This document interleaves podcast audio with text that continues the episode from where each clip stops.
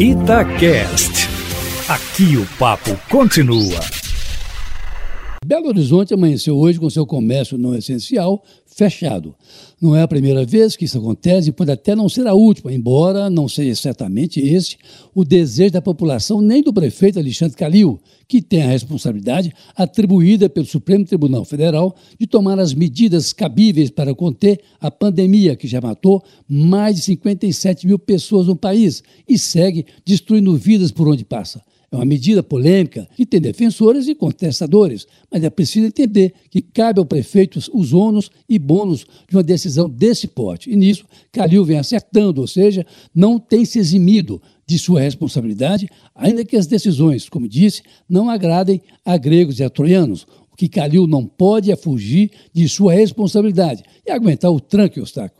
Ontem, num debate com o prefeito Arthur Vigílio de Manaus, Nelson Marquesan de Porto Alegre, na Globo News, o prefeito Alexandre Calil atribuiu a sua decisão de fechar o comércio não essencial de Belo Horizonte nesta segunda-feira a uma minoria da população que não soube se comportar e não respeitou as regras de isolamento social, levando a medida anunciada na sexta-feira.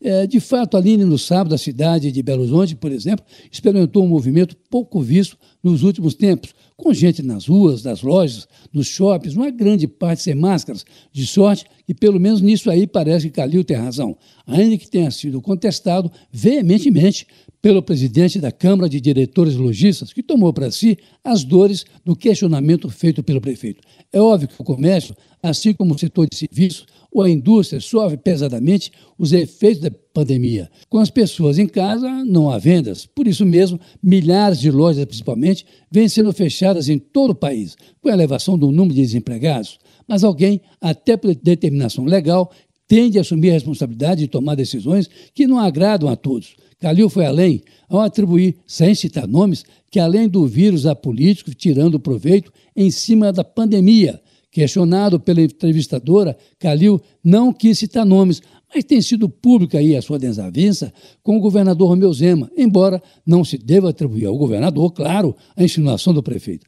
Ao explicar sua decisão de abrir o comércio, digamos antes da hora, uma crítica que alguns fazem ao prefeito de Belo Horizonte, Calil explicou que vem sendo assessorado por especialistas e que viu uma janela de oportunidade para reabrir o comércio, mas que uma minoria não respeitou as regras de isolamento social. Daí a decisão de voltar a fechar o comércio não essencial da capital, a partir de hoje.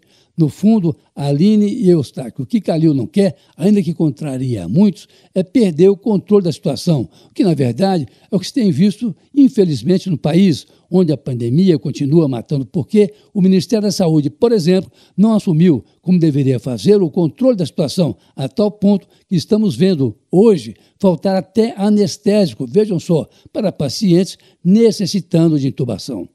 Olha, fique em casa. Se tiver que sair, use máscara. Carlos Lindenberg, para a Rádio Tatiaia.